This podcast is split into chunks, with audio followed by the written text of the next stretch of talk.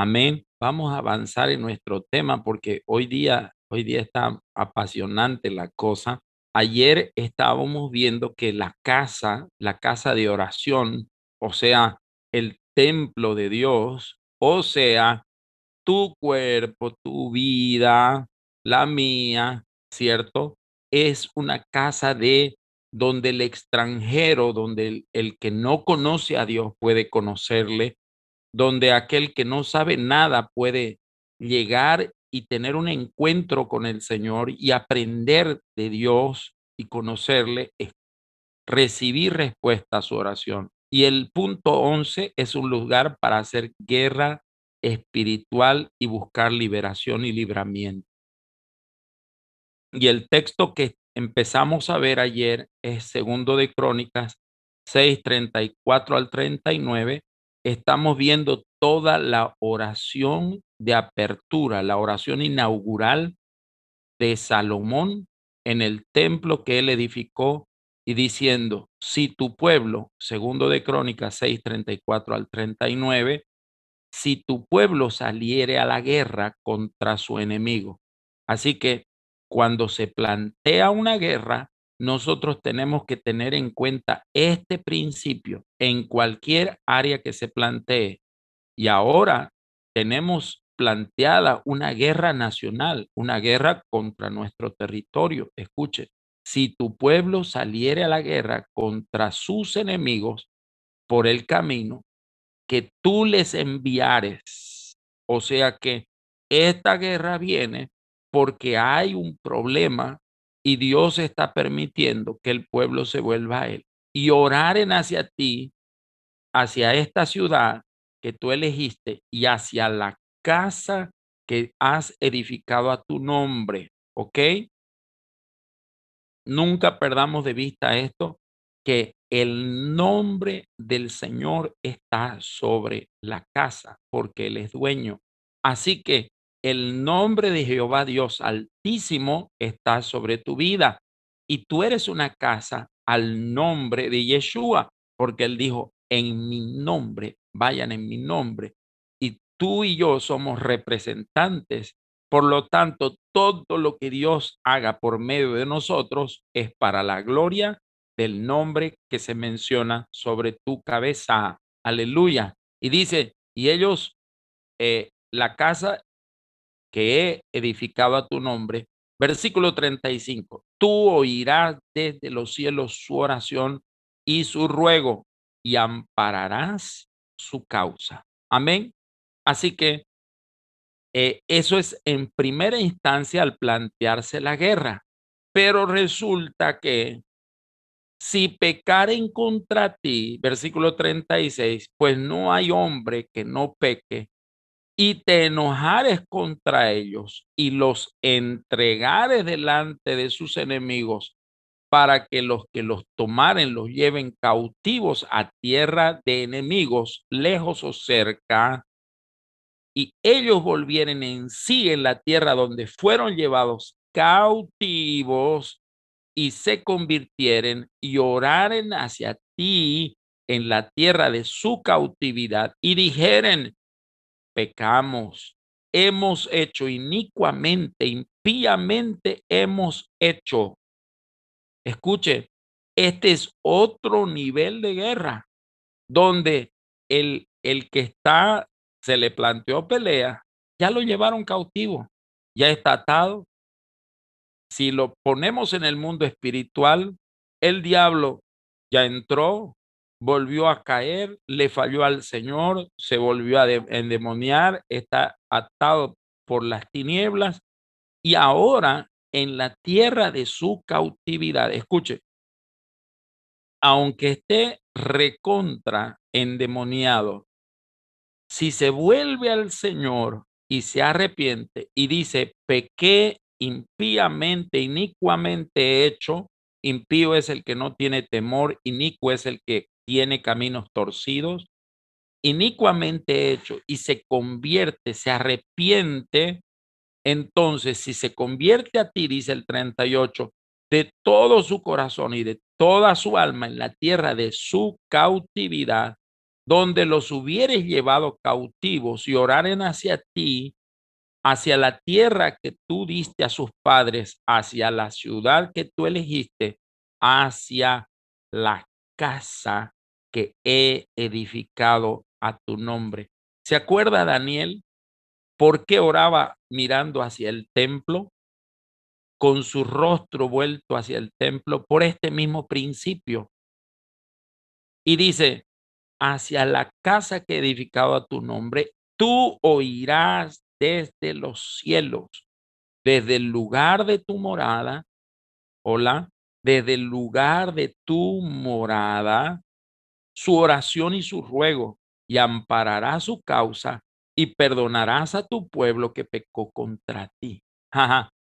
O sea que tu vida, mi vida, la casa del Señor, el templo del Dios vivo, es un lugar donde uno puede plantear batalla espiritual contra el enemigo que viene. El enemigo que te plantea la guerra en diferentes dimensiones, en el área económica, en el área de la salud, en el área familiar, en el área del carácter, en el área del relacionamiento, esposo-esposa en el área laboral, donde quiera que el enemigo te plantee una batalla, primero vuélvase a Dios, porque en Dios hay respuesta. Y segundo, si has quedado atrapado en las garras de tu enemigo y estás bajo cautiverio, entonces la clave es volverse a Dios, arrepentirse y orar, mirar a la casa, ¿verdad? Y nosotros somos una casa de la casa y la casa en nuestra casa. ¿Ok?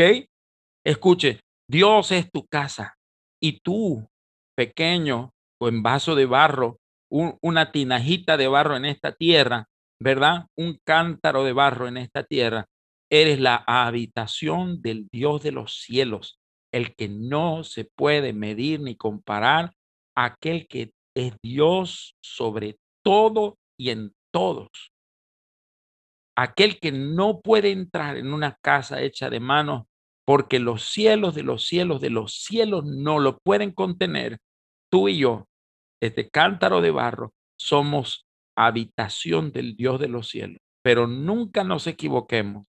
Él es nuestra habitación y nosotros vivimos en Él. En Él nos movemos y en Él existimos. Así que no es por nuestra fama, dicha, virtud o, gracia, ¿no? Es por la suya. Escuche, y si hemos pecado, si hemos hecho inicuamente, si hemos hecho impíamente y caímos en cautiverio, estemos cerca o estemos lejos, igualdad. Es mirar a Dios y arrepentirse y la liberación vendrá. Aleluya. No hay cadena demoníaca que Dios no pueda romper. No hay maldición que Dios no pueda quebrantar. No hay yugo ni esclavitud que Dios no pueda soltar. No hay demonio que no salga. No se han inventado los demonios que no salen. Todos los demonios salen en el nombre de Yeshua, de Cristo Jesús nuestro Señor. Ningún demonio se puede quedar en tu vida hay que echarlo fuera. Amén. Mire lo que va a decir Santiago capítulo 4, versículo 6 al 10. Roberto Cortés, si tienes tu Biblia ahí, lo leas, por favor. Pero el que da mayor gracia, por esto dice, Dios resiste a los soberbios y da gracia a los humildes. Someteos pues a Dios y resistid al diablo, y humillados huirá de vosotros. Pecadores, limpiad las manos y vosotros los de doble ánimo, purificad vuestros corazones, afligidos y lamentad y llorad, vuestras risas se convertirán en lloro y vuestro gozo en tristeza, humillados delante del Señor y Él os exaltará. Poderoso, poderoso. Gracias, Roberto. Escuche, pero Él da mayor gracia, dice pero Él da mayor gracia. Por esto Dios dice, Dios resiste a los soberbios y da gracia a los humildes. Escuche, ¿se acuerda el texto anterior que estábamos viendo? Si Dios envía enemigos contra ti es por la soberbia. por la altivez del corazón, porque el corazón que no se humilla con eh, al Señor, entonces va a recibir todo tipo de ataque del enemigo. Pero escuche, aquí dice que Dios da mayor gracia a aquel que se humilla. Y el siete, por tanto, por lo tanto, quiere decir, eh, esto es lo que hay que hacer.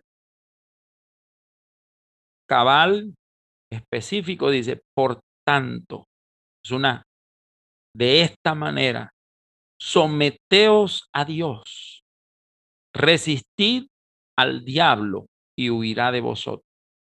Someteos a Dios, resistid al diablo y huirá, y huirá una consecuencia de haberse sometido a Dios, humillándose delante de Él y resistir al diablo. Acercaos a Dios y Él se acercará a vosotros.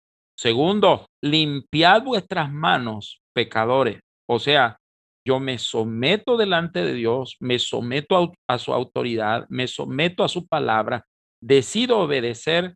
Segundo, me acerco a Dios me acerco a Dios, limpio mis manos, tercero, me vuelvo a Dios con arrepentimiento, dice ahí, vosotros los de doble ánimo, purificad los corazones. Yo tengo que tener certeza de que Dios está conmigo. No puedo andar en dualidad de fe. Tenemos que tener una fe cierta de que Dios peleará la batalla por nosotros y levantarnos en autoridad. Y dice, purificad los corazones, afligíos, lamentad y llorad, vuestra risa se torne en llanto y vuestro gozo en tristeza. Pero aquí está hablando del, del llanto del arrepentimiento, del llanto del quebrantamiento. Versículo 10, humillaos en la presencia del Señor y Él os exaltará. Mire, aquí hay batallas que se plantean desde el vencer la soberbia, desde la rebelión, contra la rebelión, contra la soberbia, ¿verdad? Y contra la tibieza, porque acercaos a Dios significa que con toda determinación yo me vengo a Dios. No tienes fuerza, en Dios hay fuerza. Piensas que Dios no te va a oír, mentira del diablo. El diablo te acusa y te dice que eres un inmundo pecador, que no mereces acercarte a Dios. Mentira del infierno. Escuche, humíllese delante del Señor. El diablo te dice, no, tus pecados son demasiados, ya te comí, ya te almorcé no te pienso devolver a Dios. Mentira, mentira del diablo. Hay respuesta en Cristo, hay respuesta en Yeshua, hay liberación en el Señor. Hay libertad en Cristo. Sometámonos a Dios, resistamos al diablo y el diablo huirá de vosotros, de nosotros. Amén. Acerquémonos a Dios y escuche, limpiemos nuestras manos de pecado. Purifiquemos nuestro corazón de incertidumbres y de dobleces. Defina su corazón para servir al Señor y humíllese en la presencia del Señor y Él nos exaltará. Lucas capítulo 10, versículo 17 al 19, Pastor Callito, por favor. Volvieron los setenta con gozo diciendo, Señor, aún los demonios se nos sujetan en tu nombre. Y les dijo, yo veía a Satanás caer del cielo como un rayo. He aquí os doy potestad de hollar serpientes y escorpiones, y sobre toda fuerza del enemigo, y nada os dañará. Aleluya, aleluya, poderosa palabra. Escuche, los 70 fueron enviados a, a, a, preparar el camino que el Señor iba a hacer, llegando ciudad por ciudad. Y el Señor les dio autoridad y ellos fueron cuando ellos retornan, Jesús va a decir, yo vi lo que pasó en el mundo espiritual. El diablo se volvió loco, se descolgó de allá arriba y cayó como un rayo y empezó una batalla espiritual. Como loco, Escuche, Señor, los demonios se nos sujetan en tu nombre, llegaron ellos. Y Jesús dice, mirad, yo os doy autoridad, os he dado autoridad de hollar serpientes y escorpiones y sobre toda fuerza del enemigo y nada os dañará. Tu casa, tu casa, mi querido, tu vida, tu cuerpo, tu templo, es un lugar de guerra espiritual. Sepa una cosa, ya la tenemos comprada, esa vino con el paquete, el diablo te odia y todas sus fuerzas se, se, vuelven locos cada vez que nosotros empezamos a servir al Señor, queremos sacar una profesión, queremos adelantar en fe, quieres leer tu Biblia, quieres avanzar en el reino, quieres evangelizar, te propones en tu corazón ayunar, te propones en tu corazón crecer en fe, el diablo se vuelve loco y quiere armar batalla y va a plantear batalla. Así que si usted se dispuso a ayunar, se dispuso a ser fiel, se dispuso a dejar de ser infiel eh, en su matrimonio, borró los, los contactos de las amantes, se dispuso a hacer las cosas correctas como el Señor quiere, se dispuso a diezmar, a ofrendar, prepárese, va a haber pelea, pero ninguno de nosotros es cobarde. Déjese de dobleces, dejémonos de dobleces. Decida humillarse delante del Señor y Él lo va a exaltar. Él te va a exaltar. Y el enemigo no va a vencer, tú vas a vencer. Así que hay personas que vienen y dicen, pastor, se puso peor la cosa ahora que quiero servir al Señor. Claro, ¿Usted cree que el diablo después de 25, de 30, de 40 años te va a dejar irte con, con, una maleta llena de dólares? ¿Te va a felicitar por ser cristiano ahora? No. El diablo te va a dar batalla. Pero mayor es el que está con nosotros y en nosotros que el que está en el mundo. Y mire lo que dice. Mirad, yo os doy autoridad. Yo os he dado autoridad, dice en esta versión, de hollar serpientes y escorpiones y sobre toda fuerza y poder. Aquí dice, sobre todo el poder del enemigo y nada os hará daño. Entonces, no tenga temor. Satanás se orina en los calzones de saber que nosotros le vamos a dar pelea. Y eso es lo que él no quiere que usted sepa, que usted tiene autoridad en el nombre de Cristo Jesús porque el nombre del Todopoderoso está en ti. Mire, segunda carta de los Corintios, capítulo 10, versículos 3 al 6. Ramón Blanco, que está en Lima, nos los leas, por favor, Ramoncito. Pues, aunque andamos en la carne, no militamos según la carne, porque las armas de vuestra milicia no son carnales, sino poderosas en Dios para la destrucción de fortalezas, destruyendo consejos y toda altura que se levanta contra la ciencia de Dios y, y cautivando todo intento a la obediencia de Cristo y estando presto para castigar toda desobediencia cuando vuestra obediencia fuere cumplida. Escuche, tremendo, interesante la versión de Ramón. Yo tengo aquí la Biblia de las Américas. Y mire, mire cómo, cómo va a decir aquí, porque aunque andamos en la carne, no luchamos según la carne. No militamos, dice otra versión, según la carne. Porque las armas de nuestra milicia, y aquí utiliza la palabra contienda, las armas de nuestra contienda no son carnales, sino poderosas en Dios para la destrucción de fortalezas. Tú eres un templo, yo soy un templo, pero también somos un fortín militar. ¿No es cierto? Nosotros tenemos armas, armas de contienda, armas de guerra, que no son de humana sabiduría ni de humano entendimiento. Y por lo tanto, nosotros debemos aprender. Una pregunta una pregunta ahí. Si yo tengo armas y no sé usarlas, ¿de qué me sirve? Interesante la pregunta, Porque muchos cristianos están armados hasta los dientes, pero no saben usar las armas que tienen.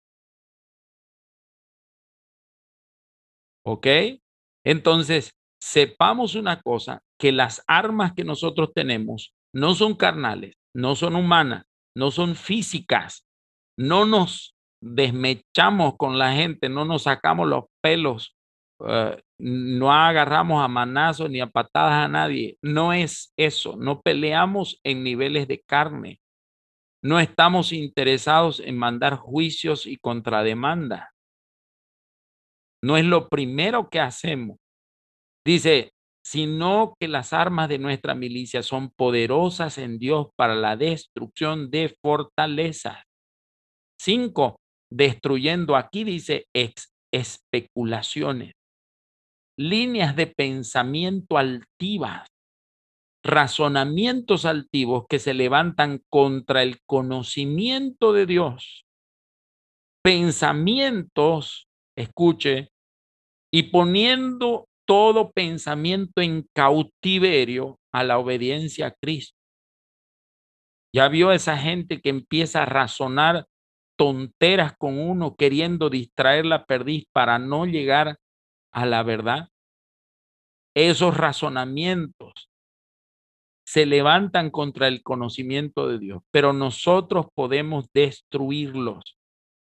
Toda altivez, toda especulación maligna, todo pensamiento, razonamiento altivo y, y todo, toda idea contraria al reino de Dios puede ser sujetada.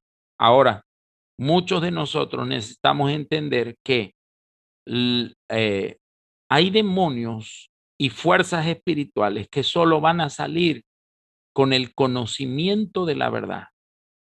Cuando se expone la verdad bíblica, los demonios huyen. ¿Por qué? Porque se acabó el razonamiento que estaban teniendo con la mente de la persona. Hay personas que creen que están súper recontra endemoniadas y lo único que tienen son puro engaños, castillos de papel en la mente. ¿Hay demonios? Sí, pero no están tan oprimidas como ellas creían. Están oprimidas en los pensamientos, creyendo que están endemoniadísimas cuando en realidad lo que están es bajo un engaño. Por eso es que las armas de nuestra milicia son poderosas en Dios para destruir fortalezas diabólicas. Y si estuvieres cautivo aquí cerca o allá lejísimo y te vuelves al Señor, nos volvemos a Dios, entonces todo cautiverio será quebrantado. Lo hizo Daniel y la respuesta vino. En el año 70, él humilló su corazón se volvió al Señor y Dios hizo una obra de liberación del pueblo. Dios levantó a Ciro. Si usted abre segundo de Crónicas, capítulo 20, tenemos tiempo todavía, dos minutos, un minuto y, y su pedacito. Segundo de Crónicas, capítulo 20, un capítulo excepcional. Amón y Moab, escuche, dos hijos incestuosos medio parientes de la descendencia de Abraham, vienen para plantear batalla contra Israel y vienen artininísimos, no vienen poquitos. Se puso color de hormiga la cosa. Y dice aquí en el versículo 3, segundo de Crónicas 23, voy a leer algunos versículos saltados. Entonces Josafat, ¿verdad? Josafat era el rey en ese tiempo, tuvo temor y Josafat humilló su rostro para consultar a Jehová e hizo pregonar ayuno en toda Judá.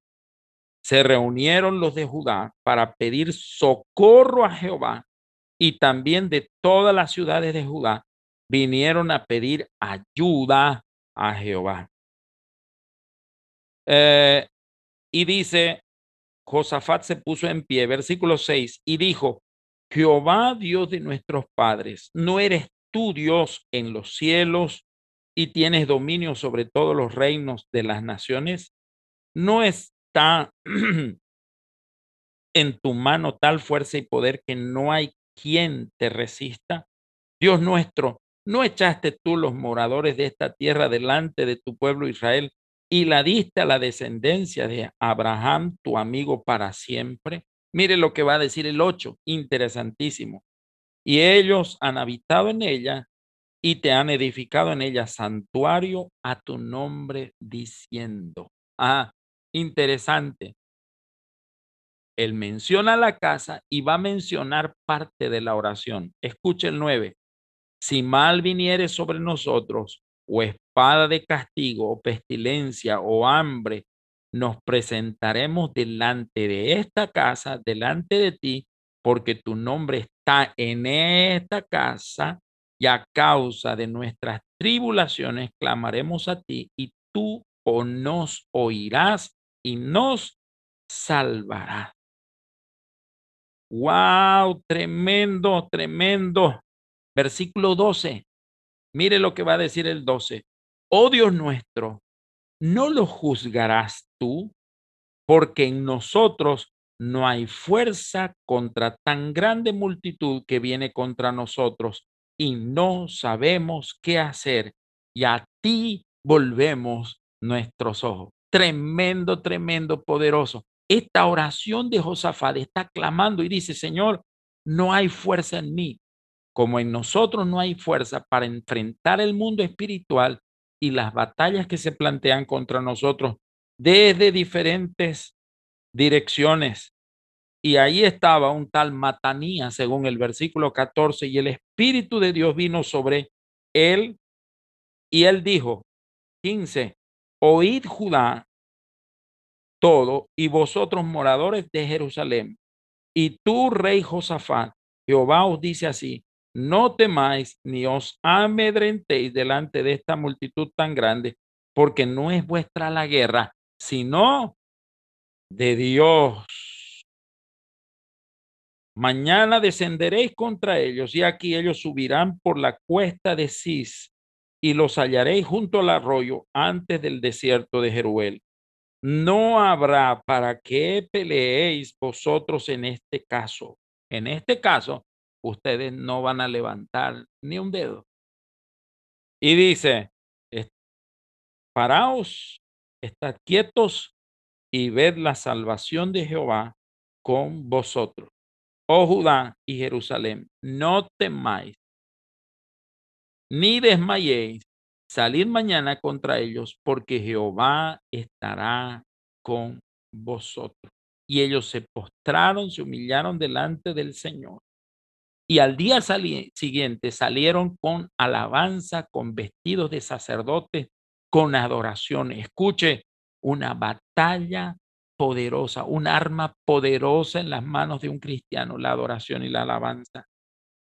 Y el Señor hizo lo que había dicho que haría. El versículo 22, 23, 24. Vale la pena leer todo este capítulo y cómo Dios hace que el mismo enemigo se levante contra él y mate y destruya al enemigo. Y ellos no movieron un dedo y todo lo que hicieron fue, escuche, tres días estuvieron recogiendo el botín. tres días acarreando todo de tanto que era Solo Dios lo puede hacer. Solo Dios lo puede hacer. Así que sepa una cosa, las armas de nuestra milicia son poderosas en Dios para la destrucción de fortaleza. Os he dado autoridad de hollar serpientes y escorpiones y sobre toda fuerza del enemigo, y nada os dañará. Gloria al nombre de Cristo Jesús. Aleluya. Mañana continuaremos nuestro siguiente punto